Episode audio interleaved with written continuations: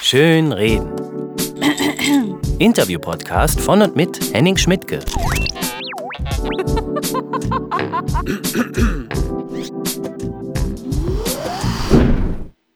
Fatih Civicolo kenne ich schon aus den Tagen, als ich mit Comedy angefangen habe. Und gleichzeitig war er in der Zeit für mich der einzige Comedian, der türkische Wurzeln hatte. Damals war der schon ziemlich bekannt, weil er nämlich den Murat in Alles Atze gespielt hat.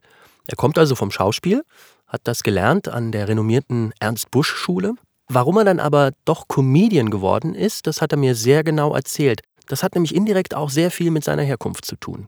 Er ist Deutsch-Türke und er sagt, wenn er Deutsch-Türke genannt wird, dann bin ich Deutsch-Deutscher. Das ist auf der Bühne ein kleiner Lacher, aber es ist auch eine richtige und wichtige Beobachtung. Und ich finde sowieso, wer als Deutsch-Deutscher wirklich was wissen will und auch was fühlen will von den Befindlichkeiten von Migranten, der ist gerade im Moment in den Comedy- und Kabarett-Shows am allerbesten aufgehoben. Da kommen nämlich Sachen zur Sprache, die, die ich als Deutsch-Deutscher in meinem Gesichtsfeld überhaupt nicht wahrnehmen würde. Aber darüber hinaus gibt es natürlich noch viel, viel mehr zu dem Thema zu sagen und äh, das macht Fatih jetzt auch. Er erzählt euch von türkisch sein, Moslem sein, vom Schauspiel, Wahrhaftigkeit.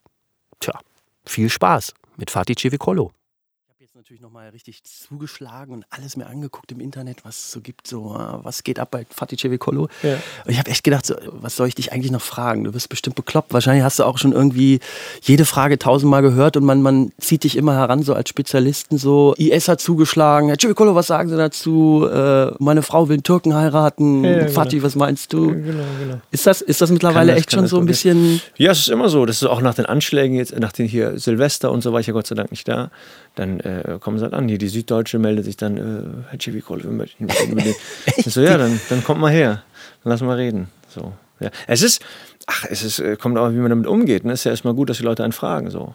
Dass man da jetzt äh, monothematisch unterwegs ist, ist ja jetzt äh, erstmal kein, kein kein Verbrechen. Du kannst ja das aufnehmen und dann noch sagen, übrigens, ähm, wenn wir über die Silvesternacht sprechen, dann finde ich äh, ganz wichtig, dass, die, dass der Hogesa-Aufmarsch in Köln mir deutlich äh, mehr Angst gemacht hat.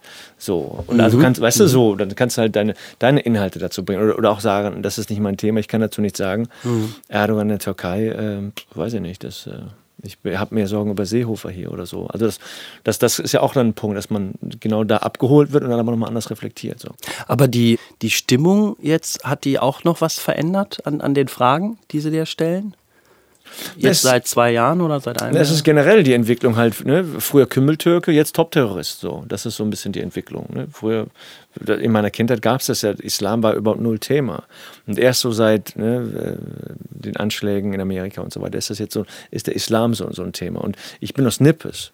Und in Nippes hat der, äh, der sogenannte Kalif von Köln seine, diese beiden Moscheen, die eigentlich für ziemlich viel äh, Unruhe gesorgt haben, die waren in Nippes. Die waren auf der Niederstraße, auf dem Niederkirchweg und auf der Neusser Straße. Und da haben wir gewohnt.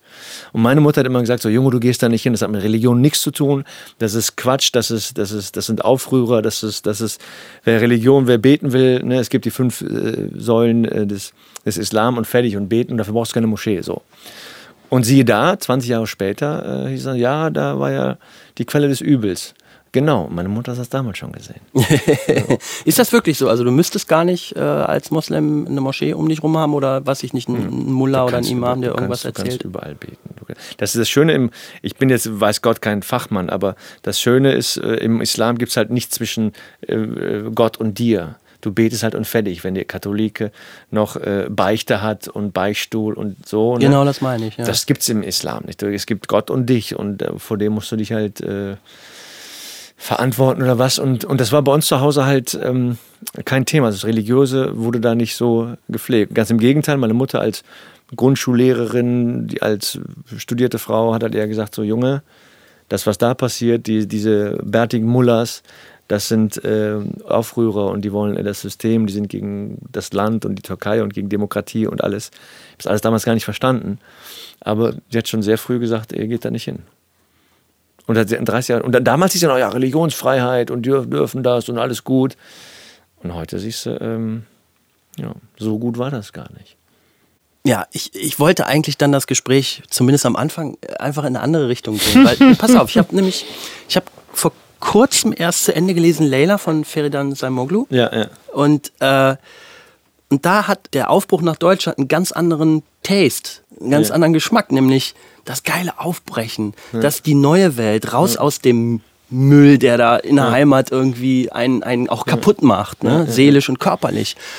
Und dann dachte ich so, kann man das nicht einfach auch mal so sehen? Also die Türken, so wie bei Goodbye Deutschland, so Ja. die, die Leute, die Machertypen, also ich könnte ja auch sagen, deine Eltern waren Abenteurer. So. Und, und, aber wir haben die, also wir Deutschdeutschen haben die halt nie so wahrgenommen. Die waren immer mehr so, ja, waren halt eher das Problem als, als etwas, wo man sagt, äh, guck mal, das ist aber toll. Ja, die, Wie- wie- wie dieses- empfindet ihr euch da eigentlich? Der, der Punkt des, des Abenteurers und der Leistung und das, was erbracht wurde, dass das nie gesehen, gewürdigt und honoriert wurde, das ist, das ist äh, finde ich, einen sehr wichtigen Gedanken, weil das hat nie stattgefunden. So. Auch nach 50 Jahren, äh, das Gastarbeiterabkommen, das Anwär der Anwärtervertrag ist 50 Jahre geworden vor ein paar Jahren. Äh, auch da gab es keinen Akt im, im, was weiß ich, auf, auf höchster staatlicher Ebene, sage ich mal. Ne? Das wird dann halt so, so hingenommen. Ich glaube, Grund, die, das Grundproblem dafür war, dass die ähm, Voraussetzungen einfach andere waren. Es gab eine, die Absprache hieß ja, wir machen kurz und gehen wieder. Ne? Und dieses Provisorium hält ja bis heute an, streng genommen. So, das hat ja, das hat ja nicht ähm, direkt funktioniert. So. Ähm, Apropos, äh, was bist du eigentlich? Deutscher Doppelpass, türkischer Pass? nee, du, ich habe nur einen deutschen Pass. Okay. Die Türken dürfen keinen doppelten Pass haben. Was? Doppelte Spaß, Staatsbürgerschaft ist. Äh, Staatsbürgerschaft. Ist, äh, ja, tolles Programm. Ähm, nee, es gab 2000, zwei, ja, im Jahre 2000 wurde die äh, Regelung geändert, dass die, ähm, das war auch ein, ein riesen Eklat, ähm, dass die Menschen, die sich an dem Glauben an die Rechtsstaatlichkeit, äh, haben, es wurden gefragt, haben sie den deutschen Pass? Ja. Als sie den deutschen Pass bekommen haben, haben sie danach auch noch den türkischen beantragt? Und wenn du dann im Glauben an die Rechtsstaatlichkeit gesagt hast, ja, das habe ich gemacht, hattest du damit automatisch deinen deutschen Pass verwirkt. Der war weg, der war raus. So. Und das betraf damals, äh, das war 2000, haben das Ding geändert und dann irgendwie 2002 oder 2003 danach gefragt, be- betraf das 50.000 Menschen ungefähr, die auf einmal äh, staatenlos waren. So, ne? Und das gilt halt nur für die Türken. Die dürfen keinen, äh, keinen doppelten Pass haben. Und jetzt, wo die, der doppelte Pass äh, halbwegs äh, legal ist, ist er aber auch nur für, ich darf den immer noch nicht haben. Ich bin hier geboren, aufgewachsen und all das. Und ich darf den türkischen, ich habe nur den deutschen und fertig. Wenn ich den vor 2000 das beantragt und be- beide bekommen hätte, dann könnte ich es behalten. Aber nach 2000 kannst du nur noch den einen oder den anderen haben. Oder du bist geboren und musst dich dann mit 18 entscheiden. Also bist hier geboren, musst dich mit 18 entscheiden. So. Das ist äh, schon ein bisschen mies. Gut, aber der Pass ist, glaube ich, nochmal eine andere Diskussion, weil ähm, ich dachte auch immer so, ich hätte gerne beide Pässe und so weiter, aber dann war ich äh, spätestens nach Gezi Park, nach hier den Unruhen, ich war dann auch da hab und äh, Bericht gemacht mit Stern TV und, und so weiter. Äh, und dann nochmal gesehen, was da abgeht in dem Land, wie die Leute reden, wie, die, wie das Lager sich aufteilt, wie der äh, Erdogan sich da verhält und so. Und dachte, ey, das ist, das ist kein Land, wo ich jetzt einen Pass für haben will. Also die, die, Attraktivität ging nach Gizeh ziemlich, ziemlich, ziemlich stark verloren. So. Und die Idee, dass ich da jemals leben werde, kann ich ja auch so. Also dafür brauche ich keinen Pass. Ich, ich finde die Sprache zu sprechen sehr wichtig. Ich spreche die Sprache, ich habe ein Programm in der Sprache und so weiter. Aber ähm, der Pass wurde, also nach Gese wurde das extrem unattraktiv. So. ja. Ja, ja. Und ähm, deine Eltern, sind die zurückgegangen? ja, ja, genau. Die sind zurück. Wir sind ja jetzt ein, eine Familie, zwei Länder sozusagen. Wir haben jetzt, äh, die Eltern leben in der Türkei, meine beiden Brüder und ich, wir leben hier in Köln und fertig. So. Man fährt halt immer wieder mal hin, aber ich war auch nicht ständig in der Türkei. Ich war, es gibt äh, viele schöne andere Ecken, wo man hinfahren kann. Sind die auch in Istanbul oder zumindest? Nee, nee, die sind im, ähm, in Adana. Das ist Adana Mersin. Das ist so Süd-Südostküste. So, das ist dann, äh, also es gibt Antalya und dann ist es so 500 Kilometer östlich von Antalya. So. Danach kommt, ich glaube, 500 Kilometer weiter kommt dann, glaube ich, Syrien schon. Ja, so, das ja. ist da. So. Aber es ist noch sozusagen in Mittelmeernähe. Es ist, Es ist am Meer, es ist am Meer direkt. Ja. Ist, äh, Adana ist äh, in der Nähe und Mersin ist eine Hafenstadt. Mhm. So, das ist so eine kleine Industriehafenstadt. Jetzt nicht besonders schön und nicht besonders hässlich, einfach so eine, ich glaube, was hat die, 500.000, 700.000, ich schlag mich tot, ich habe keine Ahnung. Die haben, das ist äh, eine Kleinstadt am Meer. Okay, aber das ist so, es ist noch nicht so abgeschieden, so Ostanatolien, Nee, nee, nee, Grenzland, nee, nee, wir haben Syrien, fließend Wasser, Strom Irak. und äh, Nee, aber ich habe auch so gedacht, wenn du, wenn du halt jetzt, was, wie lange waren sie da? Wahrscheinlich so 30, Pi mal Daumen Ja, Jahre. Dann gewöhnst du dich ja auch an viele Sachen. Ne? Ja, die kamen schon aus der Stadt. Also das ist, wie gesagt, die, waren, Ja. die sind nicht aus dem Dorf irgendwie mit Lehmhütten und so. Das ist, was bestimmt auch seinen Reiz hat, das ist gar kein Thema. Aber meine Eltern kamen aus der Stadt, die sind halt aus der Stadt hierhin. Und das hast du ja auch hier, das, die, die Zusammensetzung derer, die hier leben, ist ja, ist ja kunterbunt. Du hast ja aus sämtlichen Regionen Leute, die ihre, ihre Gebräuche und ihre, ihre Rituale und was weiß ich was mitbringen. Und das vermischt sich dann alles hier so. Das ist, ähm, das ist schon seltsam. Und auch die Sprachen. Ne? Manche sprechen halt ein sauberes oder, oder wie sagt man, klares Hochtürkisch so, ne? Und, und andere haben halt ihre, ihre Akzente aus dem Dorf. Es wäre so wie so ein Bayer und ein Pfälzer und ein Schwabe kommen zusammen. Und das ist noch einer aus Hannover dabei. Und alle denken, sich, Ja. ihr seid doch alle eins, ne? Und der Hannoveraner denkt so, nein, sind wir nicht. Ja, ich verstehe schon, ist klar. Warum sollte es auch in der Türkei anders sein als äh, bei uns? Du musst ja auch sehen, dass die Leute, die hier hingekommen sind, waren ja die Leute, die äh, äh, es wollten, es mussten, es brauchten. Also die, die gesagt haben, wir wollen jetzt nach Deutschland. Und mein Vater, der hat bei der, bei der Bahn gearbeitet und meinte, dann kam diese Nachricht, dass es, dass es in Deutschland Arbeiter gebraucht werden. Und ich dachte, gute, gute Idee, gute Chance, dann will ich es da mal probieren, weil da hier bei dem bei der Eisenbahn, hier die, die am, am Schienennetzwerk rumschrauben die ganze Zeit, ist das auch nicht so erfüllend. Und hat sich dann losgemacht nach Deutschland und hat halt hier eine Familie aufgebaut mit drei Kindern. So, das ist, das ist schon, also die, die Le- Lebensleistung äh, unserer Väter ist schon enorm, glaube ich. Genau das meinte ich halt. Ne? Und gleichzeitig gibt es natürlich auch große Defizite, weil äh, ich bin aufgewachsen mit der Ansage halt, dass wir zurückkehren. Ne? Und mein Vater hat Jahrzehnte später irgendwann erst gesagt so, weißt du, wenn wir, wenn wir damals hier investiert hätten, mit Zeit, mit Geld, mit, mit Gedanken, mit Blick, mit Blickrichtung, dann hätten wir hier ein ganz anderes Leben gehabt. So, Ah, das heißt, ja, ja, wenn von Anfang an die Einstellung eine andere gewesen wäre, Genau. so wie bei, was weiß ich, gut bei Deutschland. wir, wir sind bauen uns gekommen, um zu bleiben. Wir, jetzt gucken wir mal, wie wir wohnen, dann gucken wir mal, dass wir schön wohnen. Das war nie Thema, es war alles mal improvisiert und komm, jetzt halt aus und wir sind eh bald weg. Ne? Das, ja. Und das ist Das, assi. das mögen jetzt viele nicht glauben, aber ich, ich äh, kenne das auch aus meinem Leben. Ich habe auch mal vier Jahre in einer echt schlimmen Wohnung und in einer schlimmen Gegend in Essen gewohnt, weil ich immer dachte so, ist ja nur noch ein paar Monate. Und dann wurden es aber insgesamt waren es vier Jahre, wo ich, und wenn mir mir vorher gesagt hätte, du wirst in dieser Butze jetzt vier Jahre hocken, ich hätte es nicht geglaubt. Ne? Und wahrscheinlich ist das dasselbe, derselbe Mechanismus, der einen dann immer so. Und dieser Mechanismus, das fand ich ganz spannend, der setzt sich ja in dir so fest, dass du denkst, ja komm, äh, muss es alles nicht so schicki sein und schön sein und äh, provisorisch und Übergang. Und wenn es dann schön, wenn es dann gut ist, wenn es dann schön ist, dann machen wir das richtig und so. Ne? Und äh, als ich äh, meine Frau kennengelernt und wir geheiratet und zusammengezogen und Kinder und all die ganze Nummer, war mein erster Gedanke auch so, komm, äh, ich hatte eine große Wohnung, ne, aber ni- nicht groß genug für drei, so, und das war 80 Quadratmeter. dachte, ja komm, dann, dann äh, ziehst du zu mir und wenn das Kind geboren wird, dann können wir hier noch was abtrennen. Und sie so, hey, lass uns doch direkt eine vernünftige Wohnung nehmen. Mit Kinderzimmer, mit dies, mit da, also so wie wir es haben wollen. Ne? Ich so, ja, aber warte doch mal, lass doch mal. Und die so, warte, merkst du was? So, was denn? Wer redet hier gerade? Bist du das oder sind das deine Eltern? Mhm. Ja, Weißt du, was ich meine? Ja, so und, das, und das war für mich so, das war für mich so ein Gong. Ich so, ja, scheiße, nein, lass uns. Und dann sind wir halt aus, haben so eine äh, große Wohnung so gesucht, wie wir es wollten und auch so gewohnt, wie wir wollten. Da haben wir fünf Jahre gewohnt und sind von dann jetzt hier hingezogen und so. Und das war super. Das war so von außen mal so ein, so ein, so ein Hinweis, so Achtung, merkst du eigentlich gerade, dass du hier das äh, Mutti-Fatti-Prinzip durchziehst, was du, das, das fand ich super. Nur dachte ja. ja klar, lass los und mach das so schön, wie du es jetzt haben willst und nicht, wie es irgendwann mal wird. Weil damit bin ich auch, wir haben, wir haben das, ich weiß nicht, ob du die Geschichte kennst, aber ich habe ja im ersten Programm, das halt, das war ja sehr autobiografisch, die Geschichte erzählt, wir hatten ja zu Hause ein Zimmer, ja, im Schlafzimmer meiner Eltern war eine Wand voll mit Kartons. Und diese Kartons war voll mit Sachen, die wir benutzen werden, wenn wir drüben sind. und somit gab es die geilsten Sachen, also was Haushaltsgeräte, Musikanlage, Besteck, Kram, Zeug, Entsafter, Toaster, Sachwart. Alles eingekauft und weggepackt. Das heißt, im Falle eines Krieges wäre Chevikolos wären sofort bereit gewesen. Zu überleben oder was? Nein, ja, also in einer Viertelstunde wäre der LKW vollgepackt und ihr wärt weg gewesen. So, genau, genau. Das war, das war, das war heftig. Das, irgendwann, irgendwann schnallst du das auch. Und ich so, hey Mama, äh, äh, hier, was weiß ich, Entsafter und Toast, ich will einen Toast. Und ich so, er ist in der Türkei, mein Sohn. und das ist, das ist blöd. Das, ist, das zieht sich ja durch dein ganzes Leben. Und irgendwann stellst ja. du, stehst hin und sagst, warte mal, warte mal worum geht es ja eigentlich? Wo, wo gehöre ich hin? Wo gehört ihr hin? Was sollen wir hier und so weiter? Das ist ein Prozess der Emanzipation, den, glaube ich, jeder, der halt hier in dieser Generation aufgewachsen ist, mit sich machen muss. Und dann ist nämlich die Frage, für was entscheidest du dich? Ne, was zerrt an dir? Ne, sagst du, sag ich, bekenne ich das, ich mich hier als Heimat oder darf ich das nicht sagen? Dann muss ich zu, zu, dem Land meiner Eltern mich bekennen und das hier ablehnen und das mich dem zusprechen, aber da habe ich nie gelebt. Aber emotional bin ich da verbundener.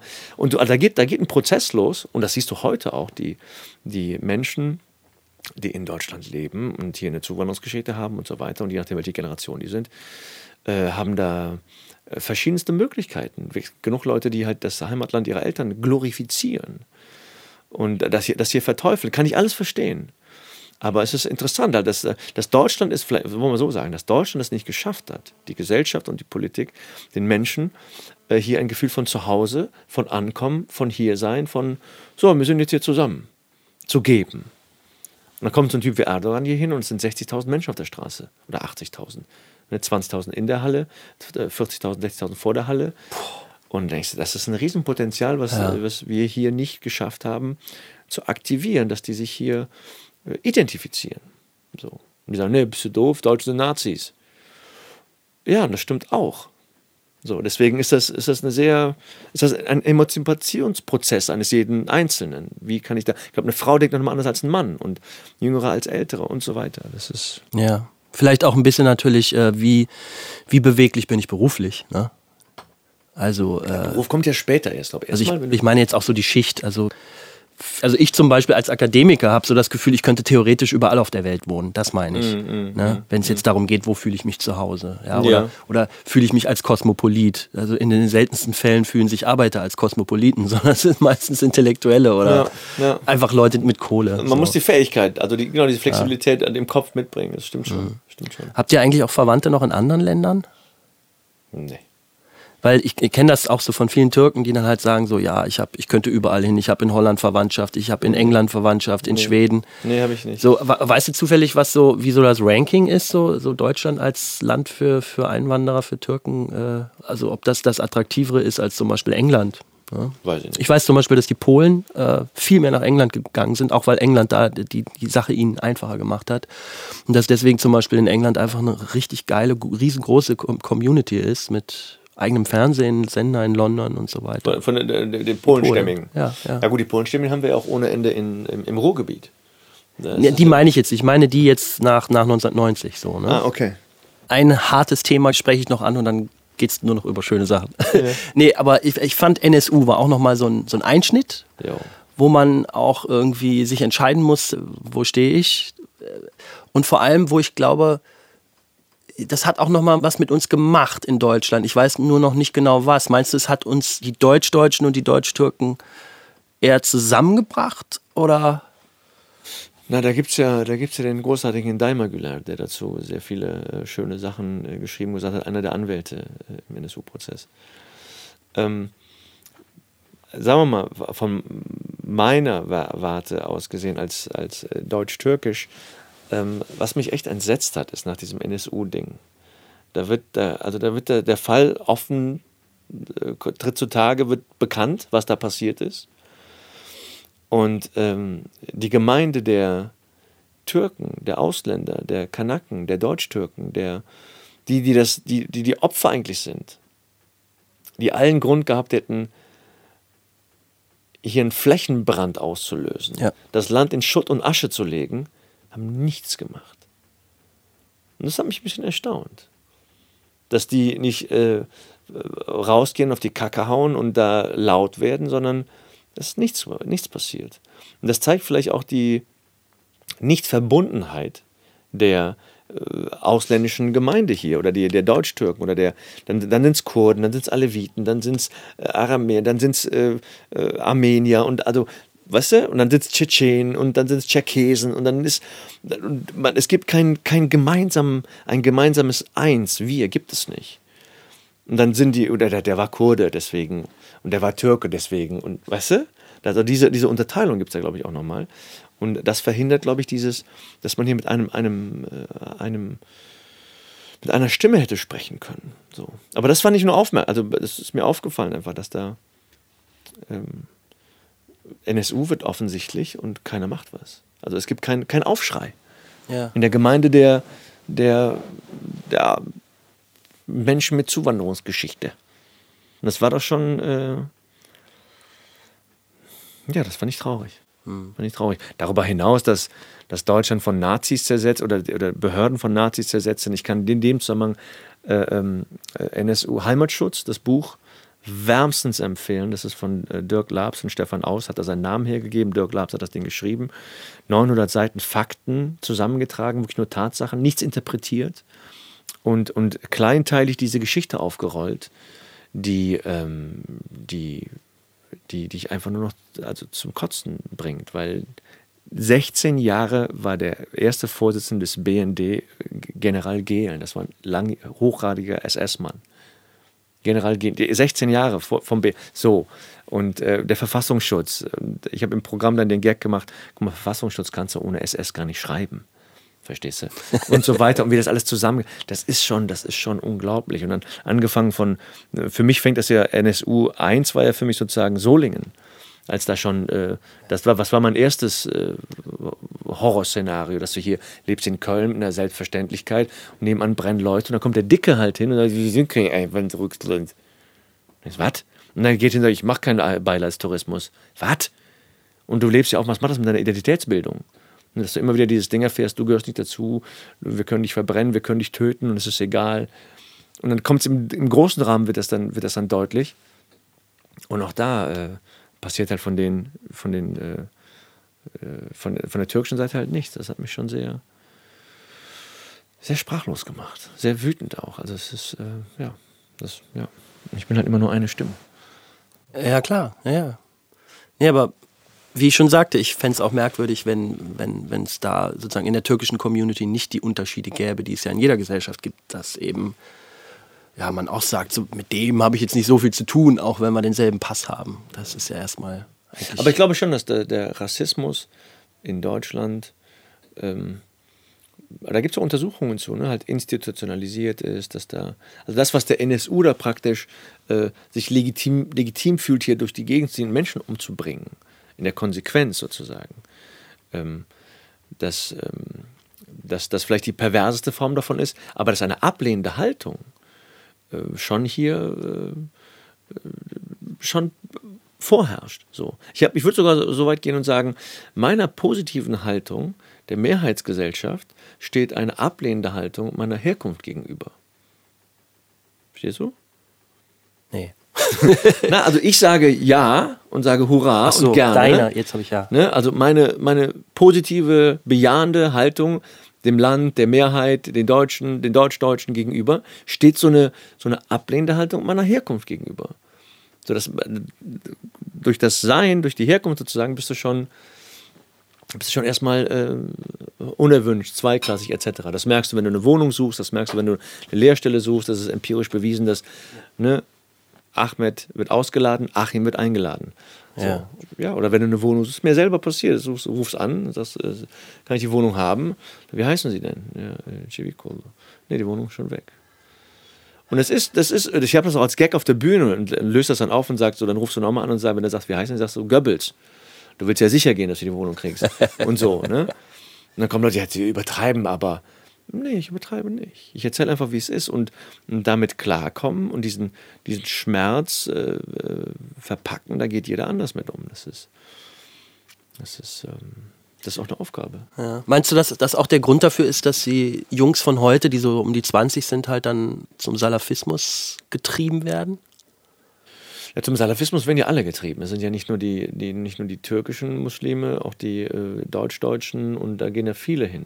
Ja, das stimmt. Aber ich dachte jetzt erstmal so überhaupt Fundamentalismus als Sammelbecken für alle, die sich nirgendwo mehr zugehörig fühlen. Ne? Dann ist das ja eigentlich Könnte ich ja, ja, Magnet. Ja, ich glaube, die einen, die Deutsch-Deutschen haben dann auch nochmal die Chance, äh, zu den Nazis zu gehen, zu den Rechten, zu den Skins und, und die anderen können nochmal dann zu den äh, Hardcore-Religiösen gehen die ihr sehr einfaches Weltbild zusammenbauen aus einer Handvoll äh, Suren, sagen hier, so ist es und jetzt äh, geh und töte.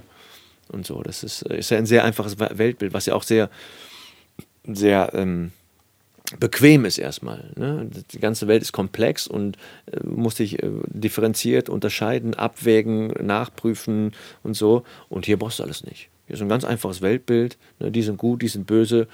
Und, äh, und und was, was der, der, der religiöse Extremismus ja hat, der hat ja nochmal diesen, diesen Punkt der Askese. Was mhm. ja auch nochmal ein ganz, ganz wichtiger Faktor in der heutigen Zeit ist. Askese gibt es ja nicht mehr. Es ist Überfluss, es ist, es ist äh, sexualisiert, es ist überlaufen, es ist alles bam, prall, voll, äh, Konsum, Schöpfen, äh, hedonistisch und so weiter. Und jetzt kommen die und sagen Askese, der totale Verzicht. Und das ist eine totale Schockhaltung für alle. Die so, was? Das ist eine totale Provokation. Und sagt, wieso? Kannst doch hier, äh, du kannst doch im Wellnessbereich leben. Nein, ich möchte aufs Nagelbett. Warum? Weil ich gegen euch bin. Und so, das ist, also ich lehne deine Lebenswelt in jeglicher Hinsicht ab. So, und das, also diese Askese ist ja auch nochmal ein sehr spannender und ein sehr einfacher Faktor dann auch. So. Und das ist vielleicht, ich habe einen Kumpel hier, Aladdin, äh, Elmar Falani, der ist äh, Professor an der in FH Münster, der hat irgendwann geschrieben, äh, Salafismus ist der neue Punk. Aha, okay.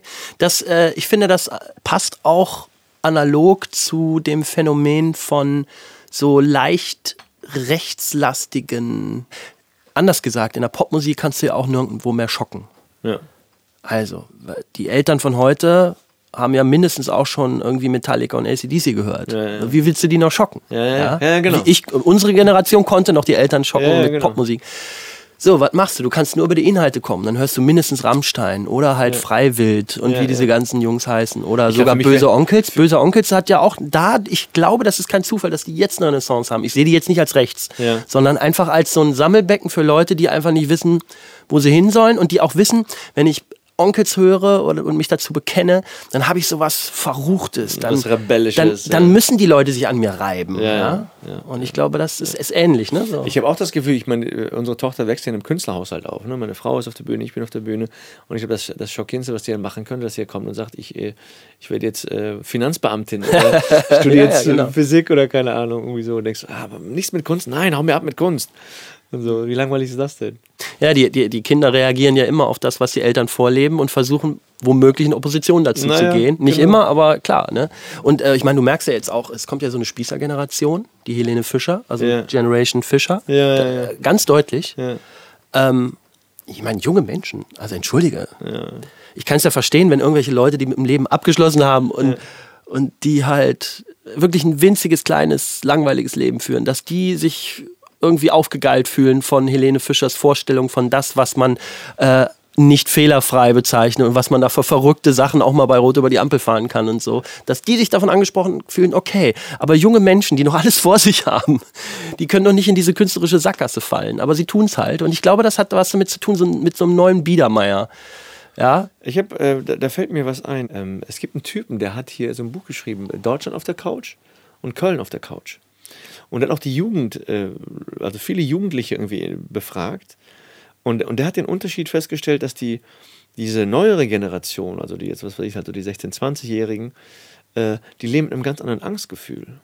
Wir sind aufgewachsen in einer Welt, der Vater hatte noch eine Vollbeschäftigung und hatte seinen Job und, und der Onkel hat die Werkstatt und da kriegst du eine Lehre und dann ziehst du da durch und das Ding läuft.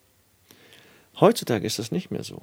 Heutzutage hast du von der ersten Sekunde an das Gefühl, es reicht nicht. Es ist nicht für immer, es ist befristet.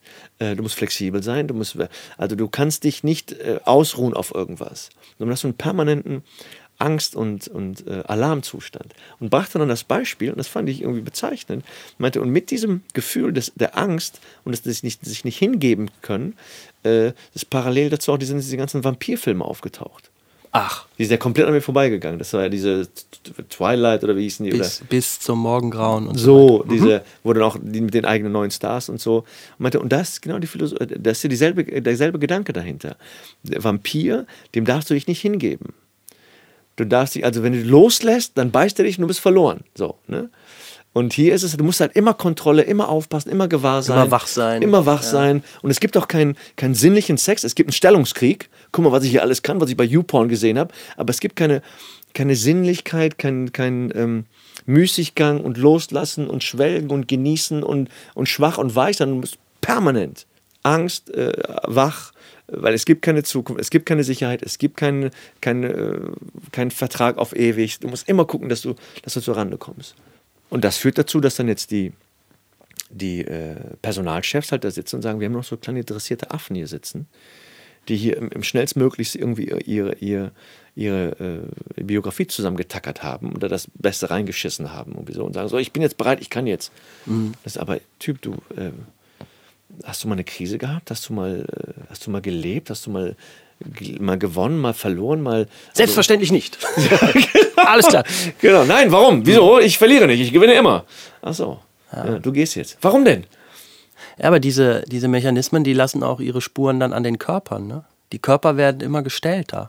Ja, aber, früher, aber, früher, ging die Working Class nach der Arbeit in eine Kneipe und hat gesoffen und geraucht. Heute gehen die in, in die Muckibude und lassen sich noch tätowieren. Ich finde, so ein Tattoo ist auch mal ein Zeichen dafür, dass man was ab kann. Und, das, und dass der Körper auch, na, dass der Körper auch so äh, eine Baustelle ist.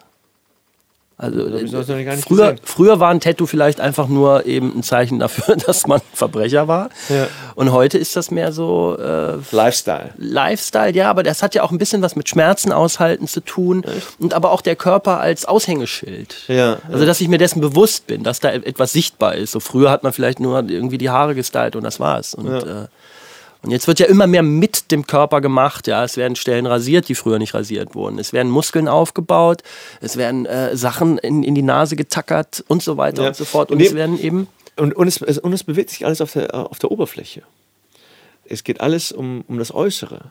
Ne? Und also diese, diese athletischen, äh, äh, starken, schönen Menschen, bei den Griechen war das ja ein Schönheitsideal. Ne? Wenn man so athletisch und äh, das, das war ja schon der David, der Schöne und so weiter. Also war, hat er ein großes Schönheitsideal. Da ging aber auch mit einher, dass die, die solche Körper hatten, auch einen schönen Geist hatten. Mhm. So. Genau. Und heutzutage ist es so, man beschäftigt sich so sehr mit dem Körper und behauptet, einen schönen Geist zu haben, aber der ist gar nicht mehr da, weil du gar keine Zeit dafür hast. Ja, genau. Überleg mal so, wie die Jungs dann aussehen und Mädels, diese, diese äh, starken Jungs und diese super dürren Mädels und so. Das kostet, glaube ich, unheimlich viel Zeit, das hinzubekommen. Und die Zeit hätte ich gar nicht. Das könnte ich gar nicht leisten. So.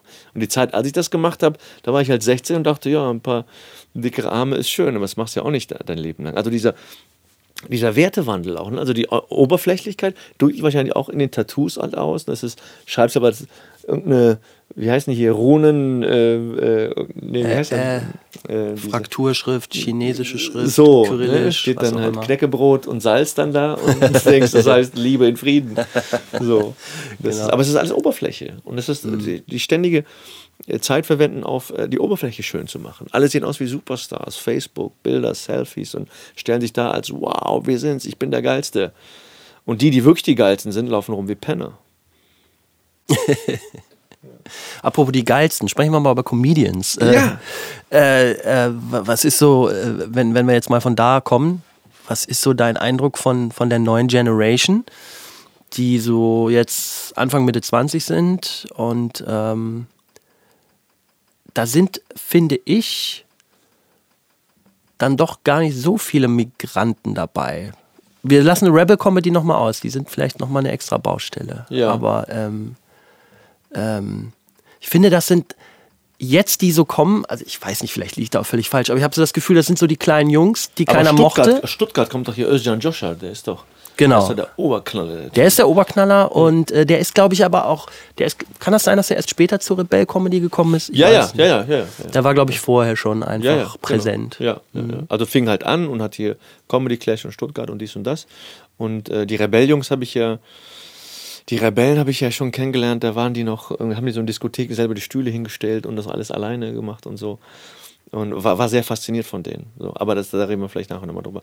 Ähm, die neue Szene, die Jungen, die nachkommen, äh, ich, ich gucke da auch ehrlich gesagt gar nicht so hin. Also ich, ich, ich denke immer, das sind wir doch noch, oder nicht? Die danach das ist schlimm, ne? Aber ich glaube, zehn Jahre sind eine verdammt scheißen lange Zeit. Und wir haben beide, glaube ich, ungefähr zeitgleich angefangen. Ja, so 2005, so. Ja, ja, ja, ja 6, genau. Ja. Ende, Ende 4 ging das bei mir los. Genau, genau. Da haben wir es ja schon gesehen und, und gespielt und hier Wozi und hier und da. Und ich habe die Shows gemacht, da bist du gekommen. Numaganda. Genau, genau, genau. Ja. Ja, ja stimmt. Seitdem, gut, die Generation, äh, die gibt es auch noch. Und dann gibt es eine neue. Das stimmt, da gibt es keine. Also ich sehe handwerklich ne, jetzt noch nicht den Unterschied zu uns. Ich glaube, er liegt mehr in denen drin und das wird sich dann vielleicht auch noch im Handwerk irgendwann ausdrücken. Aber halt die Tatsache, dass diese Jungs und Mädels einfach alles auf YouTube gesehen haben, was sie sehen wollten und konnten. Also ja. ganze Nächte durch. Und ich zum Beispiel, ich hatte keine Vorbilder. Hattest du Vorbilder auf der Bühne? Ähm, nee, ich hatte eher den Trieb. Äh auf die Bühne zu gehen und, und, und, und zu erzählen. Also ich, ich, wollte eigene Geschichten erzählen, das war das Ding. Ich kam ja vom Theater, vom Schauspielhaus und so weiter und war es leid, dass äh, Geschichten immer über den Umweg der Klassiker erzählt werden müssen. Dass man nochmal den 17. Aufguss von Minna von Barnel macht, um einen Ehrbegriff zu diskutieren oder äh, Standesdünkel mit Kabale und Liebe äh, erzählt oder so, ne? die Drei-Groschen-Oper und so weiter. Ist ja alles toll aber ich brauche keine, kein, keine Entsprechung, um was ich dann heutig erzähle. Verstehst du, was ich meine? Ich ja, einfach ja. direkt eins zu eins, stelle mich raus und sage, so, äh, guten Tag. Also bei äh, dir war es mehr so eine Reibung am Theater, von dem du gerade kamst. Oder genau, grade, und, und, und, und, eigene Geschichten zu erzählen. So. Ja. Ich hatte bis dahin, ich habe ja lange Jahre hier mit äh, dem Künstler formerly known as Atze Schröder diese Serie gemacht, jahrelang. Also aus nächster Nähe auch einen Comedian gesehen, wie er immer größer wurde und, und, und, und äh, erfolgreicher und so weiter. Und fand das immer, dachte so, ja, finde ich jetzt nicht so spannend. Ich bin Schauspieler. Was bist du denn für ein Clown? so, ne? und, und er war dann immer der, der gesagt hat, Fatih, das ist doch total witzig und interessant, was du erzählst. Geh doch mal auf die Bühne. Ich so, ja, nee, nee, ich bin Schauspieler. Also er hat dich mehr oder weniger auch dazu gebracht? Ich habe es an, an, seiner Seite immer gesehen halt, schon. Das muss ich also ganz konkret. Wir haben, ja, wir haben ja im Sommer immer gedreht und im Winter äh, oder in der Spielzeit war ich halt am Theater und er war halt ähm, auf Tour mit seinen Sachen. Und wir haben im Sommer immer gedreht und manchmal, also ich war nochmal in Berlin, bin ich halt hin, habe mir das angeguckt und so und, und dachte mir so, ja, ja, kann man auch so machen. Ne? Geht mhm. zwar um nichts, aber die Leute lachen. So, ne? Und dachte, wenn ich mich da hinstelle, ich hab die, ne, wenn du Ausbildung, es gibt eine Verantwortung des Künstlers vor dem Publikum und du musst da was verhandeln und du musst da was bieten und du musst da was machen und so weiter. Und einfach so hinstellen und dicke Backen machen reicht nicht. So. Ähm, und das war dann so ein Prozess. Sondern immer mehr gesehen, was für einen Spaß der auch hat und ähm, auch gesehen, was für, was, für, was für eine Macht darin auch liegt allein auf die Bühne zu gehen und zu reden und alle hören zu. Also, wenn jemand kommt. So, das ist, äh, das ist schon mächtig. Das ist schon, äh, das ist auch äh, bedrohlich. Also, ich hatte große Angst davor auch. Vor meinem ersten Job, ich in der Viertelbar damals, der, der äh, Thomas, äh, Thomas Müller hat noch damals die Emmy-Show gemacht in der Viertelbar. Äh, der rief mich an, meinte, Fatih, hast du das fünf Minuten hier als Überraschungsgast? Und ich hatte noch nie was gemacht, war mein allererster Auftritt. Und so, okay. Und dann gibst du zum ersten Mal das, das Wort, das Versprechen, ich komme vorbei, stelle mich auf die Bühne und es wird lustig. Ja, ja. Dann habe ich mir in die Hose geschissen ohne Ende. Und der Auftritt war auch kacke. Also das hat nicht funktioniert. Das, was ich vorbereitet habe, hat nicht funktioniert. Aber ich konnte mit der Peinlichkeit, die dieser Stille, die dann entstanden ist, irgendwie ganz gut umgehen. Am Ende haben wir alle gelacht. Und der William von der Viertelbar, der dann, äh, der jetzt den Heimathirsch hat hier in Nippes, äh, kam dann an und daran siehst du es halt, ne, kam dann und meinte, Fatih, Respekt, so ohne Programm auf die Bühne gehen, das könnt ihr wenigstens. und denk so, äh, ja, genau. Das, ähm, so, das war halt eher so der Weg. Ne? Also bei Arzt das halt immer so gesehen, das für mich aber nie in, in Erwägung gezogen und irgendwann dachte ich, warte, warte mal, nach, nach Jahren am Theater auch gesagt, ich probiere das mal, ich erzähle jetzt mal eigene Geschichten so. Das war, und vorher habe ich, was habe ich vorher? Ich habe ich hab, äh, die Bänder von, von ähm, irgendein Kumpel hat mal Videobänder mitgebracht mit äh, Eddie Murphys Delirious, dem Delirious-Programm. Das haben wir uns mal auf, auf VHS-Kassetten angeguckt. Mhm, und mhm. so. Das war's aber. Das, äh, und da war ich auch sehr begeistert von. Dachte so, wow, Alter, wie geil ist das denn? Ähm, also du, du hast vorhin schon erzählt, wie du zum Schauspielen gekommen sein könntest. Äh, bring noch mal die Kurzversion. Du wirst äh, ein paar Jahre nach dem Abi ja, Abi gemacht, rumgejobbt, Kumpel ruft an, sagt, hast du Bock Theater zu spielen? Ich hatte bis dahin mit Theater und Bühne nichts zu tun. Es gab auch den Beruf des Schauspielers nicht in meinem Horizont. Also die Frage war, was machst du? Machst du eine Lehre? Machst du ein Studium? Wenn Lehre, was? Wenn Studium, was? Und das war alles so ätzend, da habe ich echt keinen, zieht mich nicht und so weiter. Und dann rief dieser Kumpel an, da hast du Bock auf Theater? Und dann habe ich mit der vorgestellt, das war so ein Jugendtourneetheater. Davor gesprochen hatte von heute auf morgen dann einen Job. Das heißt, ich hatte einen Tourplan, hatte Kohle pro, pro Job. Wir haben damals, glaube ich, irgendwie keine Ahnung, 150 Mark oder so pro Job bekommen. Und von den, oder 200 oder so, aber von den Jobs hast du dann so 10, 15 im Monat. Also weil man davon leben können. So. Ach, jetzt verstehe ich. Das war jetzt nicht so ein, so ein Jugendprojekt, sondern das war nee, es war professionelle Arbeit. Ju Jugendtourneetheater, die haben Stücke gemacht zu Themen, die sie dann halt äh, also Thema Gewalt und Sexualität und Drogen und äh, Sachwart, ne? So Jugendstücke, die sie dann an Caritas, Arbeiterwohlfahrt und was also so, so Vereinigungen haben das dann immer gekauft, morgens in irgendwelchen Kultur Zentren, Schulaulen, Bürgerzentren etc. Sind morgens um 10 Uhr dann sind wir was weiß ich nach Hannover gefahren, haben da aufgebaut, kamen 300 Kids halt rein, haben sich das dann eine Stunde angehört oder zwei, das Stück angeguckt, haben noch mit denen diskutiert, so pädagogisch wertvoll, bla bla. Und das war's. Dann haben wir wieder abgebaut und sind weitergefahren, entweder nach Hause oder zum nächsten Ort.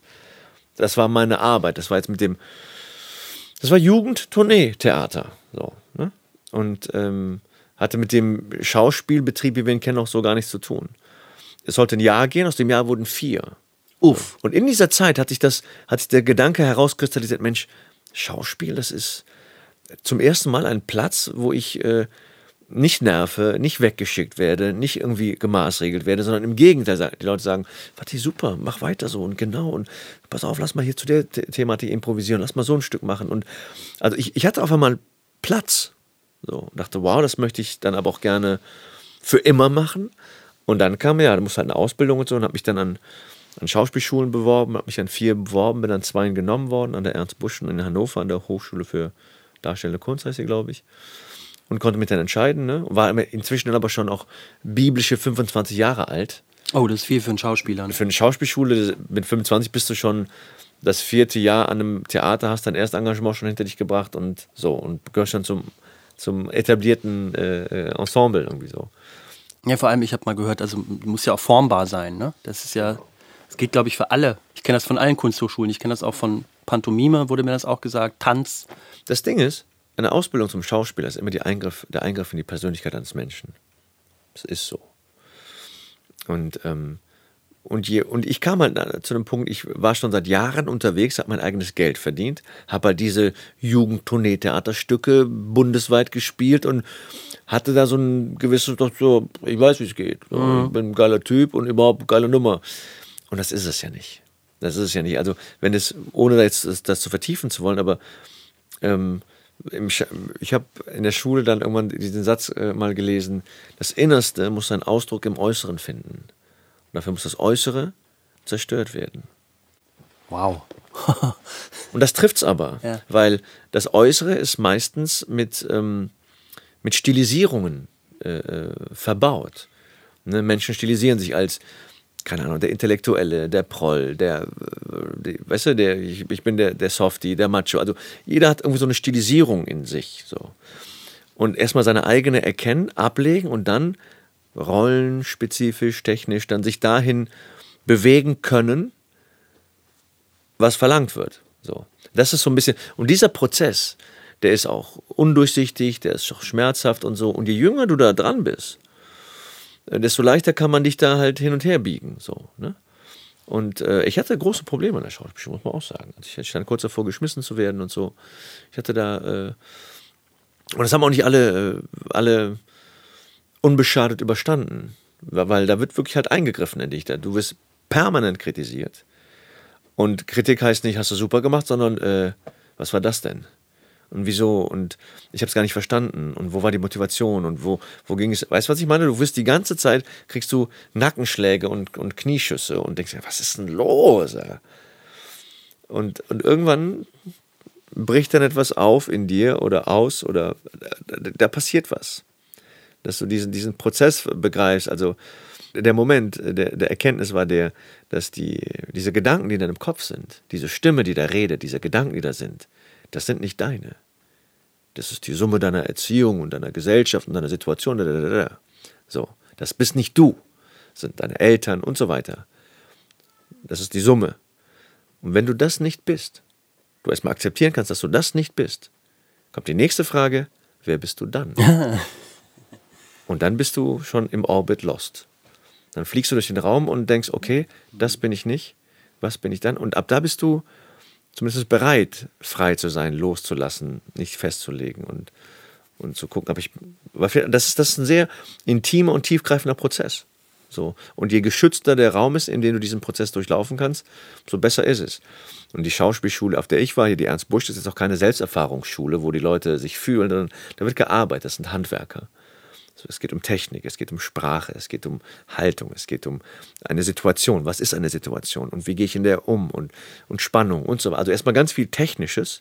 Und auf den letzten 100 Metern, die letzten 10 Prozent, da kannst du nochmal dann meinetwegen Gefühle dazu bringen und so weiter. Aber erstmal musst du dir ein Gerüst bauen. Worum geht's? Was, was will ich spielen? Äh, für das Vorsprechen bei der Ernst Busch, was hast du da genommen? Du musst was Klassisches, was Lustiges, was Modernes und, äh, äh, und was Musikalisches musst du machen. Klassisch, lustig, modern und musikalisch. Mhm. Ich hatte äh, von Kleist äh, aus Amphitryon hatte ich den Sosias. Das ist halt vielleicht noch so Abteilung lustig. Das ist ein Sosias, äh, das Stück fängt damit an, dass er durch den Wald geht und Angst hat und sich diese Angst halt so wegdrückt, so ein bisschen wie das eigene Pfeifen im Wald, aber es ist halt total schreckhaft. So. Und das ist halt vielleicht lustig. Dann hatte ich von Tschechow ähm, aus Die Vaterlosen, so ein Ossip, so ein Pferdedieb. Der hatte so einen schönen Monolog, das war, glaube ich, eher so dramatisch traurig, irgendwie so. Ähm, und dann hatte ich noch, musikalisch, das, fand, das war ganz lustig, hab ich, ich habe Capoeira gespielt zu der Zeit. Capoeira, dieses brasilianische Kampftanzsportspiel. Und, hat, und die haben da so ein eigenes Instrument, das nennt sich Berimbau. Mhm. Und habe den Berimbau äh, mitgenommen. Und das ist eigentlich ein Holzbogen mit so einem Draht und so einer Kalabasse, die so als Resonanzkörper dran ah, ist, mit ja. Stock und Stein spielst ja. du das. Und habe mich auf die Bühne gestellt, dieses Ding zusammengebaut und äh, die Dozenten standen die so, äh, wollen Sie uns mal sagen, was Sie da machen? Weil du bist halt da zwei Minuten verschwiegen und schraubst und steckst und machst und tust und sieht aus wie ein Pfeil und Bogen, ist es aber nicht. Dann wollen Sie uns mal sagen, was Sie da machen? Und ich so, nein war in dem Moment ein Lacher und dann weitergemacht, weil ich wusste, es ist einfach interessant. Wenn etwas interessant ist, kannst du das stundenlang machen. Die Leute gucken, es ist interessant, fertig. Das Ding dann fertig gebaut und dann ein Lied damit gesungen. Und das war dann für die sehr folkloristisch, glaube ich, an der alten Ostschule, wenn da so ein Türke mit so einem brasilianisch-afrikanischen Instrument dahin kommt und dann irgendein Zeug singt. Das war das, die musikalische Seite. Und ach ja, und, und Fran Franz Mohr, Franz Mohr natürlich hier. Äh, ah. Die Räuber. Warum ich habe große Rechte über die Natur ungehalten zu sein. Warum bin ich nicht der Erstgeborene und so. Franz Mohr ist halt der unterdrückte, aggressive, so musst du dann Aggressionspotenzial halt irgendwie. Dann warst du vier Jahre am Schauspielhaus Düsseldorf. War das relativ zeitnah? Ja, ja, klar, das erste Engagement war da. Ah, ja. ja. das ist ja, du wirst ja da äh, jahrelang drauf gedrillt, dass du alles andere als Theater ist bah. Ne, ist Pfui und äh, wir sind hier die aller, allerbesten und wir werden alle überall am Theater angenommen. Die, die reißen sich um uns, weil ihr seid so toll. Ihr Kann ja sein, so, wenn das so ist. Sagen wir mal so, wenn du da Absolventen vorspielst, kommen sie schon, da kommt der deutschsprachige Theaterraum gucken, so, ne, Österreich, ja. Schweiz, alle sind dann da. Das ist ganz schön. Aber dann musst du auch eingeladen werden. Und dann wird's Viehmarkt. Den Blonden haben wir schon. Und Dunkel haben wir auch schon. Okay. Und wir haben auch schon hier unseren, unseren tragischen Helden, unseren jugendlichen Liebhaber, den Haverer, den, den, den, so, aber wir brauchen noch ein paar, noch ein paar Kammerzofen. So, wir brauchen noch ein paar Statisten. So. Und keiner will da als Statist da durchgehen. Ne? Also das ist dann schon, da merkst du halt, Viehmarkt. Ne? Was brauchen wir, was haben wir? Was bist du für einer? So, du, spielst du Richard den Dritten, spielst du tragende große Rollen oder, oder bist du eher halt äh, den Wurm im, bei Kabal und Liebe spielen, was auch eine sehr, sehr große Rolle, tolle Rolle ist. Also so. Die, ich bin ja immer eher für die Schurken und äh, jetzt für die Hörer, also Wurm ist, glaube ich, der, der sprechende Name, das ist also so ein ekliger, grindiger, buckliger, widerlicher Beamtenarsch. Also Aber geil. im Grunde genommen Nazi. Also das ja, 33 wäre der Nazi gewesen. Also, Genau. aber sowas von. Ne? Ja, ja. Aber muss man mal, muss man sich wirklich. Äh, Ja, der hat den Standesdünkel halt da einfach vertreten. Hat er das nicht in Frage gestellt, sondern das noch, doch, das noch. Äh, aber auch mit einer Lust am ja, ja, Intrigieren und so. Genau, also. genau, genau. Der war fies und gemein. War, der war eine fiese Möb. Ja, genau. Eine fiese Möb. Ja. Ja, stimmt. Ich, also Viehmarkt ist ein guter Stichpunkt. Und jetzt du als Türke, also der Vorteil war, später auch beim Film, man konnte dich besetzen mit der Rolle des Türken. Der Nachteil, man hat dich besetzt mit der Rolle des Türken. Genau, genau. Ich habe dich irgendwann mal zufällig gesehen in einem Film, hier dieser Boxerfilm mit Daniel Brühl. Ja, ja. Elefantenherz, glaub Und ich glaube, das Einzige, was du machen musstest, ist äh, zwei Szenen und in einer davon läufst du weg. So. Ja, wir haben ich uns stell mir das geprügelt im Aufzug. Genau, ich stelle mir das Gespräch sehr spannend vor mit der Agentur. So, ja, Nein, wir ich- haben eine ich- Rolle für dich im tollen Film mit Daniel Nein, Brühl. ich kannte den Regisseur und der, das, das liegt dann schon so ein bisschen über. Äh, sagen wir so, ich meine, guck mal, die, der, du hast ja eben gesagt, ne, du bist besetzt als Türke, äh, das ist gut oder schlecht. Ich habe diese, diese Alles-Atze-Geschichte gespielt und äh, ich habe an dieser Schule studiert, am Schauspiel und was weiß ich, große Tragödien und äh, durch die Welt und was weiß ich was gespielt. Aber dann bist du da bekannt als der Murat. Und für der Murat hätte ich die Ausbildung an der Ernst Busch nicht gebraucht. Weißt du, da reicht Herkunft. So. Das ist, wir brauchen Türken, dann nehmen wir den. Dann nehmen wir den. Ah, der sieht noch besser aus. Egal. Komm, komm mal her. So, das ist, äh, das ist so. Und somit ist der Weg eigentlich vom Theater weg, auch und aber auch von dieser Serie und sowas weg und hin zum, zum Solo, Kabarett, Comedy, äh, eigene Meinung vertreten. Das Beste, was ich machen konnte, rückblickend. Ja, ja. Weißt du, weil jetzt bist du dein eigener Herr und selbst wenn es immer noch um, um Integrationsthemen oder sowas geht, hast du deinen eigenen Blickwinkel drauf. Und hast die Deutungshoheit zumindest zurückbekommen und kannst äh, selber Ansagen machen. Und das ist äh, wichtig und auch deutlich schöner. So. Als wenn du so weisungsgebunden am Theater bist und was weiß ich, wir inszenieren den Handlungsreisenden und du sollst den Biff spielen und das wird dir gesagt und am, am Brett siehst du dann, dass es doch nicht äh, du bist, sondern jemand anders. Und das ist Oh, kacke. ja, das ist kacke ja. und das passiert da schon mal. Und im, äh, bei, dem, bei der Serie, ich da, wir haben das ja sieben Jahre lang gemacht, was, es gab noch so ein, zwei, drei Kinofilme zwischen nebenher, aber auch mehr so unter ferner liefen, ist ja fernsehtechnisch nicht wirklich was passiert. So. Nun, so kann man sagen, ich bin ein frustrierter Schauspieler und ein glücklicher Kabarettist. Äh, von Anfang an, Atze, du spielst den Murat, ein Türke. Was waren die Vorgaben? Die Vorgaben waren sogar anfangs noch, dass der halt so auch gebrochen Deutsch spricht. Ne? Es gab zu der Zeit, als wir, wir haben ja 99 das gemacht, das kann man sich ja gar nicht mehr vorstellen. 99, scheiße, ist das lange her. Das ist sehr lange her. Und das war gerade Knockin' on Heaven's Door. Moritz bleibt treu mit hier seinem Abdul, dieser, dieser Gangster, dieses Gangster-Duo, was da in dem Film rumlief. Und er hat immer dieses gebrochene Deutsch gesprochen und so. Und dann kam Super Richie kam auf mit seinem gebrochenen Deutsch. Und dann stand in der Rollen, im Casting-Anforderung noch so, ja, so eine Mischung aus Abdul von Knockin' on Heaven's Door und Richie von 1 Live. und mit dem ganzen weißt du, kennst du, was los und so. Und äh, ich habe damals schon gesagt, ich so, Freunde, ich denke erstens, wenn ein Mensch, der so aussieht, wie ich, in die Öffentlichkeit tritt, ist es per se politisch so, weil ein Minderheits, Vertreter der Minderheitsgesellschaft im, in der Mehrheitsgesellschaft auftaucht und so weiter. Und ähm, erstens ist diese, diese Akzentnummer auch echt abgelutscht so. Das war sie 99 schon. Und lass uns doch äh, gucken, ist das nicht viel spannender, wenn diese Figur vernünftig Deutsch spricht? Das ist doch viel, es erzählt doch was ganz anderes, was viel, viel, viel heutigeres, viel stimmigeres. Dass der eh nichts in dieser Konstellation nichts zu kacken hat, nichts zu melden hat. Macht es ja noch dramatischer. Er ist der Einzige, der vernünftig Deutsch spricht, äh, diese Figur, äh, der irgendwie schnallt, worum es geht, der gesunde Menschenverstand, der so.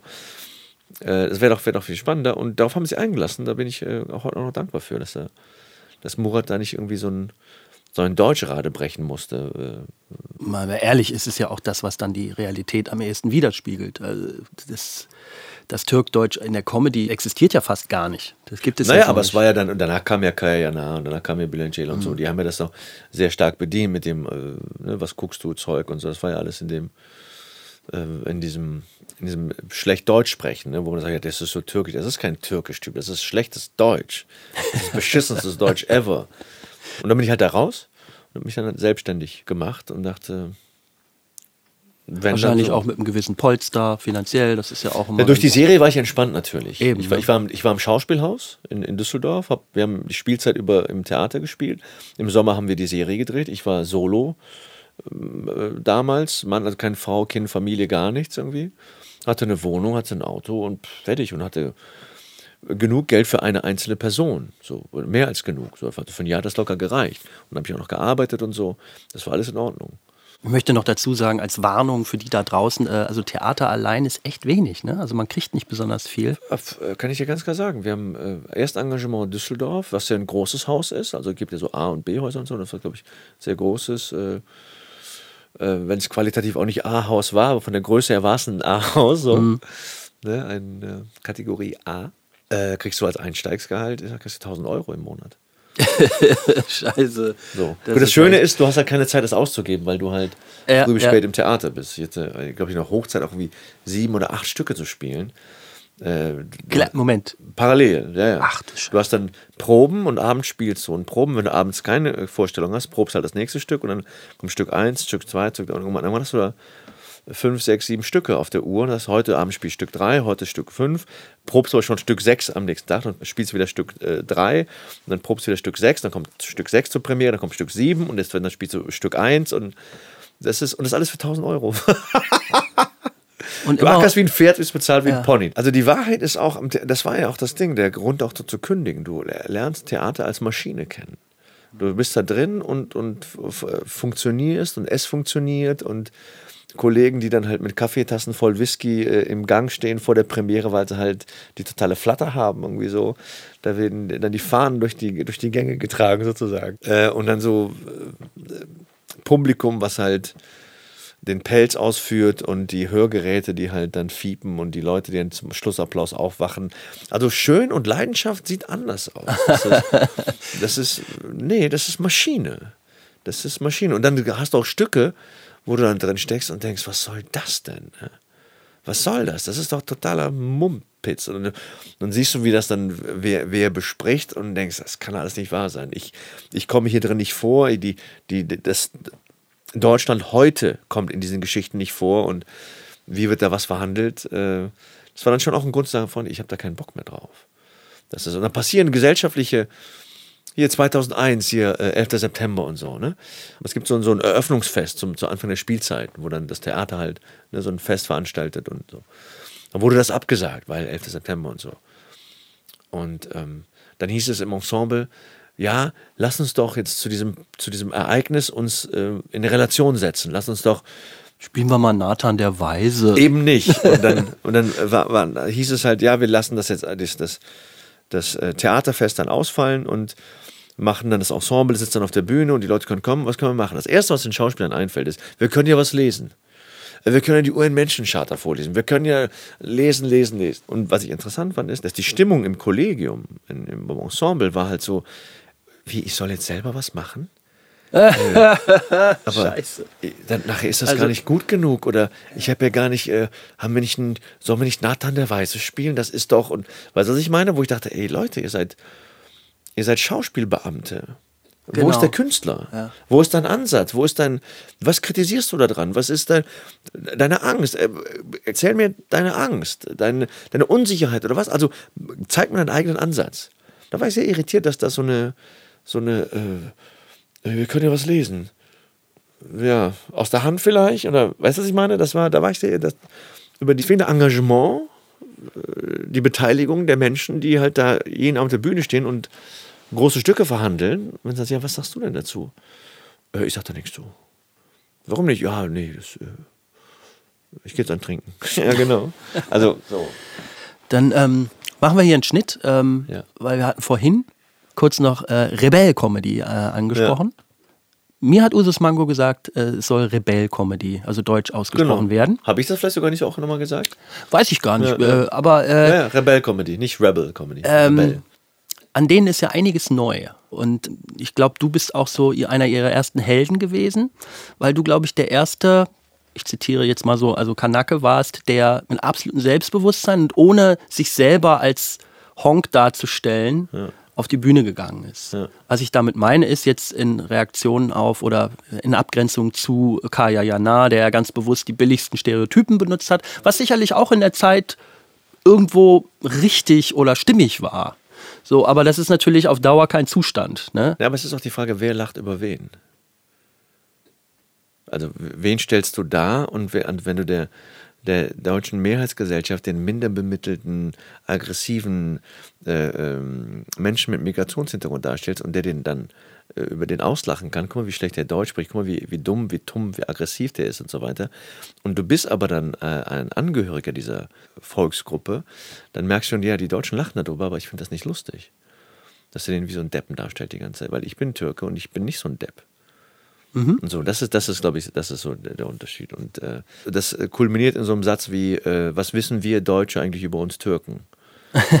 ja. Da geht schon los. Also, äh, der Satz stimmt doch gar nicht. Doch, das stimmt. Äh, das, geht doch. Ach so, für dich, aber für mich nicht. Ja, genau. Und lass mal, also Gedankengänge herstellen, so neue Gedankengänge vielleicht.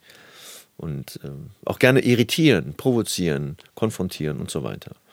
Das war schon wichtig und nicht einfach nur, komm, ich lache jetzt mal über den Türken. Mhm. Du weißt, ich weiß nicht, ob du das weißt, aber der, äh, ich habe auch dann von vielen Leuten gehört, die meinten so, wir finden den schrecklich, dass Kaya solche Sachen macht und so. Und die, die den gar nicht gut finden. Es gab auch Leute, die das gefeiert haben, aber so, ne, das, aber diese Stimme war so, der, der macht uns immer da zum Deppen, was soll die Scheiße? Stimmt doch gar nicht. Könnte das daran liegen, dass äh, er jetzt Anführungszeichen kein richtiger Türke ist, also der Kaya, dass er überhaupt diesen Weg gegangen ist? Das heißt kein richtiger Türke. Also was Fakt ist, dass er die Sprache nicht spricht. Das finde ich, kann man dann schon Fug und Recht sagen, ist nicht naja. mehr ganz türkisch, weil wenn man eine Sprache einer Kultur nicht genau. Ja, spricht. Und das sehe ich auch so. Wir haben, ich habe ihn ja damals, äh, die Produktionsfirma, die äh, das alles Atze gemacht hat, hat ja auch seine erste Sendung gemacht, dieses Was guckst du? Und da habe ich ihn dann noch äh, kennengelernt auch und so weiter und habe dann auch eine Nummer von ihm gesehen und dann hat er irgendwas auf dem Amt gespielt, wo er dann aufs Amt geht und äh, türkisches Amt oder muss seinen Pass oder irgendwas machen. Und, äh, und dann sagt er, und der, auf dem türkischen Amt der äh, Beamte hätte zu ihm dann gesagt, Ütze, Mütze, Gütze. So, ne? Und alle lachen. Und dann sagt er, pass auf, das ist zwar vielleicht lustig, wenn die lachen, aber wenn ich das sehe, finde ich das schade, dass du als Türke da stehst und den, diesen äh, türkischen Beamten da so, so, so ein lustiges Kauderwelt sprechen lässt. Sprech doch den Satz auf Türkisch. Das ja, ich kann kein Türkisch. Den Satz kann ich dir sagen, das ist nicht das Problem. Aber es ist eine emotional andere Botschaft, wenn dieser Beamte dann sagt so, äh, Passaport und gehört bitte mit mitfahren. Also können Sie mir Ihren Pass geben oder so. Da können die immer noch drüber lachen, aber du, aber du sprichst die, die Sprache wirklich. Und du gibst die Botschaft an die, die es auch können. Aber mit dem Fehlen der Sprache, glaube ich, fehlt auch die Verbindung fehlt das Gefühl, Sprachgefühl. Ne? Und äh, das, das mag vielleicht eine Ursache sein. So. Aber vielleicht wollte er einfach sagen, mir alles dressial, ich will Geld machen und äh, ihr könnt mich alle mal. Man weiß es nicht. Kann auch sein. ja, und du hast auch äh, auf Einladung äh, mal bei Rebell Comedy gespielt. Ja. Was ist aus deiner Beobachtung da jetzt anders, neu? Ähm, also es ist erstens mal ein sehr junges Publikum. So. Das ist äh, sehr auffällig. Also das müssen wir dazu sagen, unser Publikum, deins und meins, ist relatively fucking old. Ja, ja also, also da möchte ich Sascha Korf zitieren, der dann immer von Baumwollfeldern spricht. Oder Blumenkohlfelder, genau. Blumenkohl, ja. genau. Also äh, Kabarettpublikum ist halt schon 40 sind die Jungen da. So.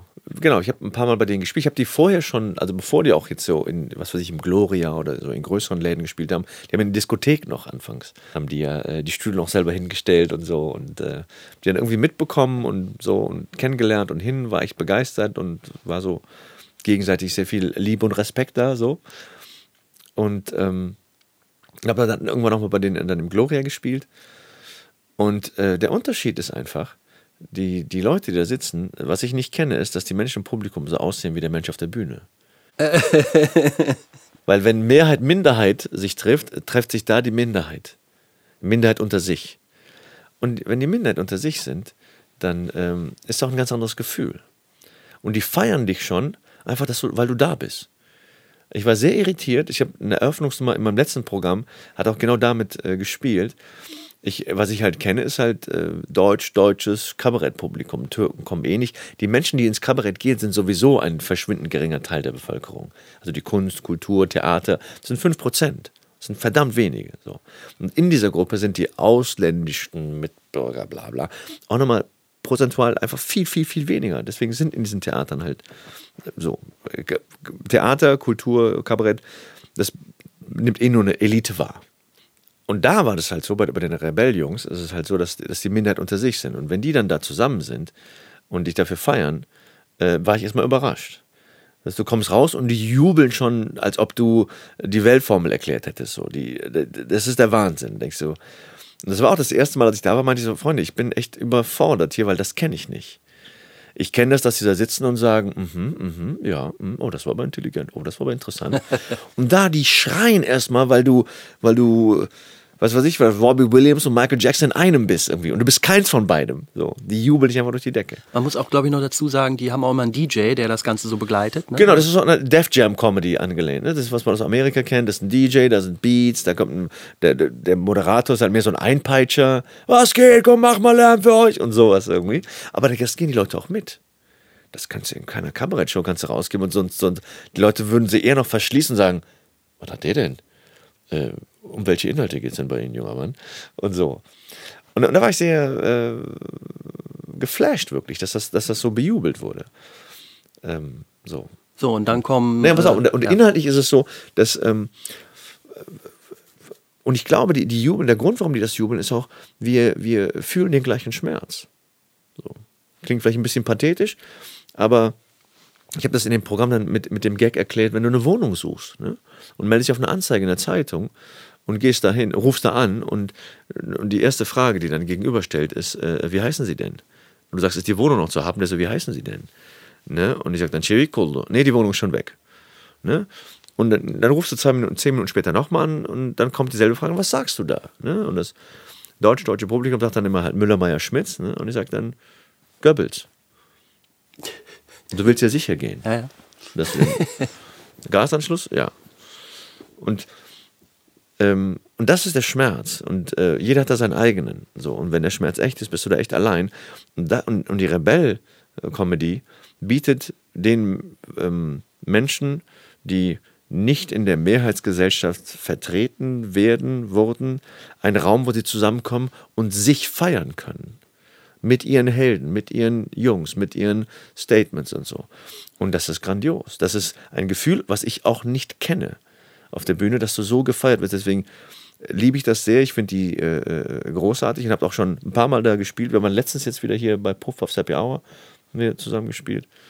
Wir haben ja dieses äh, hinter, hinter mir unser Land hinter mir unser Hinter Land. mir mein Land. Mein Land, oder? Ich, ja. äh, diese also ne, zwei, zwei Biografien, die so verschachtelt erzählt werden. Genau, keine Comedy-Nummer, sondern. Äh, das wäre so, eine, wär so eine Poesie, Poetry, Poetry, po Poetry Slam, Slam Ding irgendwie. Genau. Die so, kann ich sehr empfehlen. Bitte mal kurz ins Netz gehen und das angucken. Hinter mir mein Land. Gigantisch, gigantisch. Berührt vor allen Dingen, also es ist, es berührt. Ähm, Jungs, äh, ich freue mich jederzeit bei euch spielen zu dürfen, zu können. Äh, bitte ruf mich an, ich, ich, komme gerne vorbei. Das ist, äh, es ist echt immer eine andere, es ist echt eine Party. Ja, ja. So, und mit denen kannst du natürlich auch was verhandeln. Und umgekehrt habe ich zum Beispiel auch Einzelne von denen, äh, ich mache ja im Rahmen des Festivals hier in Köln die doppelte Spaßbürgerschaft, wo du dann halt so dieses weiße deutsche Kabarettpublikum hast. Und das funktioniert dann da gar nicht mal so gut. Aha weil die Welten, die die halt verhandeln, Lebenswelten, äh, Lebenswelten, Erfahrungswelten, Gefühlswelten, da halt nicht stattfinden. Ne? Da sind die mehr so, ah, ach, das ist ja interessant. Ach, der Und, findet keine Wohnung. Aha. Ja, ja, ja. spannend. Das ist, ja. das ist ein bisschen hart, dass jetzt, dass jetzt Goebbels sagt. Das muss jetzt nicht sein. Nein, genau, es muss nicht sein. Ich habe letztens wieder eine, eine, eine Beschwerdemail von irgendeiner besorgten Zuschauerin bekommen, die sagte, ja, sie, sie sind so, ähm, was, Sie sind immer so einen drüber. Sie sind so, was haben Sie denn gegen Deutschland? Ich habe gar nichts gegen Deutschland. Ich, ich habe einfach nur eine kritische Haltung. So, das ist. Ähm Und da, du erzähltest ja vorhin auch, äh, dass ein Ossi gesagt hätte, sind nicht alle Nazis. Das ist ja auch ein Spruch, den man sehr oft auch aus Sachsen hört. Im Grunde genommen können die beiden äh, Minderheiten sich doch jetzt zusammentun. Also die Weißt du, die, die Ausländer und, und die Sachsen, weil die werden alle mit Klischees beworfen. Ja, das Geile ist ja, wenn ich im, ich habe ja im Osten studiert und wenn ich dann äh, auch im Osten mal bin, ist es ganz spannend, da bin ich gar kein Kanake, da bin ich Wessi. Ach. Und ich weiß gar nicht, was schlimmer ist. weißt du? so, das ist ich erzähle dir noch was anderes, was ich total faszinierend finde an mir selber.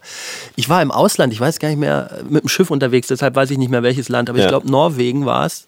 Äh, Norwegisch verstehe ich nicht, ist ja klar. Ne? Ja. Das ist ja wirklich eine ganz andere Sprache, ja. obwohl ich so aussehe wie die. Also, ja. Und erst als ich an einem Dönerladen vorbeikam, hatte ich das erste Mal das Gefühl, ach doch, hier, äh, hier fühle ich mich zu Hause. Hier ist zu Hause. Das ist total spooky, aber es ist wirklich schon auch was zusammengewachsen. Aber nee, ich fand wirklich, ähm, und das tut mir auch leid, aber äh, gerade so die Leute, die in Sachsen mit den Nazis leben müssen, ja, muss man so knallhart sagen, die kriegen auch noch eins drauf. Das heißt, ihr Minderwertigkeitskomplex wird auch nicht gerade geheilt, dadurch, dass jetzt immer gesagt wird, Sachsen ist voller Nazis. Was natürlich nicht stimmt. Ja. Aber sie sind nun mal da. Ja.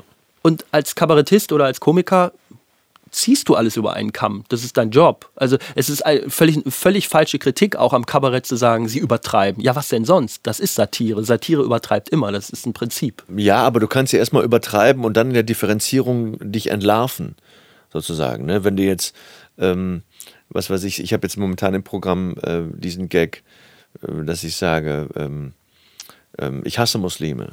Nein, ich hasse keine Muslime, ich bin selber einer. Ich hasse Terroristen. Und du sitzt da und denkst so, ja, aber wo ist da jetzt der Unterschied? so, ne? Jetzt gibt es eine Verallgemeinung, aber die Differenzierung geht dann danach so, der, der den Unterschied kennt, ne, ist ein Teil der Lösung. Und der den Unterschied nicht kennt, ist ein Teil des Problems. Sei ein Teil der Lösung. So, ne? Und da fängst du mit einem, mit einer mit einem allgemeinen Platz an, mit so einer Verallgemeinerung. Aber in der Differenzierung gibt es dann schon nochmal eine, eine Irritation oder im besten Fall vielleicht sogar einen Erkenntnisgewinn, dass man so, ah, okay, oh ja, verstehe. Das, da, daran sehe ich schon die Aufgabe, dass man vielleicht allgemein anfängt, aber dann sehr speziell aufhört. Hast du mich verstanden? Doch, also ich überlege gerade nur, äh, die parallel, ob, ob ich sowas auch schon gemacht habe in meinem Programm, oder ob das eine neue Technik ist, die ich, die ich mir mal, drauf schaffen sollte.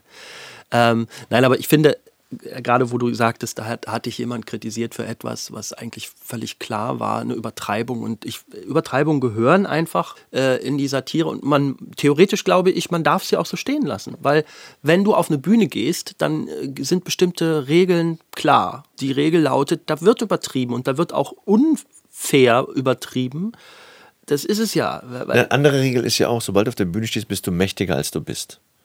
Du bist größer als du bist. Ja, geil. Und alles, was du. Ja, ja, genau, das ist ja auch ein Anziehungspunkt. Und, und, ähm, und das, was du, dann, was du dann sagst, ist auch gewichtiger, als es ist. Mhm. Ne? Und das, das meine ich mit, klar kannst du dann gerne mit so einer Verallgemeinerung anfangen, ne? und dass man erstmal alle im Boot sind, aber dann wenn dann der Haken sozusagen äh, äh, gepackt hat und die dran sind, dann ist es, glaube ich, schon die Aufgabe, dann das zu unterscheiden und nochmal, ja, und ab da halt zu irritieren, zu konfrontieren, zu provozieren und so und auch mal einen Standpunkt zu artikulieren. Und am Ende des Tages auch eine, ja, wir laufen jetzt auf das Wort Haltung hinaus, äh, da auch eine Haltung zu präsentieren, an der man sich reiben kann, äh, mit der man mitgehen kann. Und im Kabarett ist es ja eher so meistens, dass die Menschen da sitzen und, und deiner Meinung sind. So, ne? Weil ich da auch gerne, damit halt, klar, durch die Biografie kannst du natürlich da ganz anders reinhauen, dass du sagst, ich weiß auch nicht, warum sie heute Abend hier sind. Vielleicht für den einen oder anderen mag das heute Abend sowas sein wie ein Besuch im Zoo. Ne?